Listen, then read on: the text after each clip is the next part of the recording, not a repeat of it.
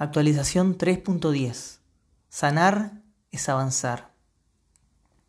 ¿Y si hoy dejas de mirar para atrás y comienzas a estar presente en cada instante?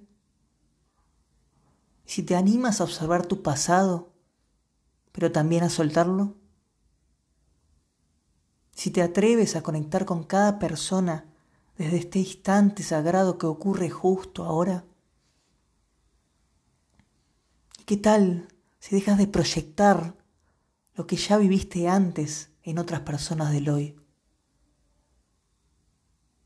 ¿Y qué tal si dejas de pensar que aquello que pasó te va a volver a pasar?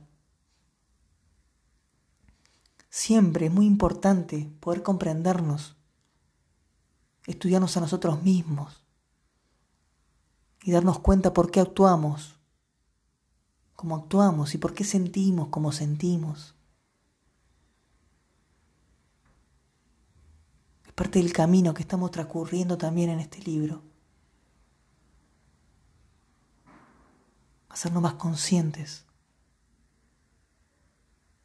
Amarnos.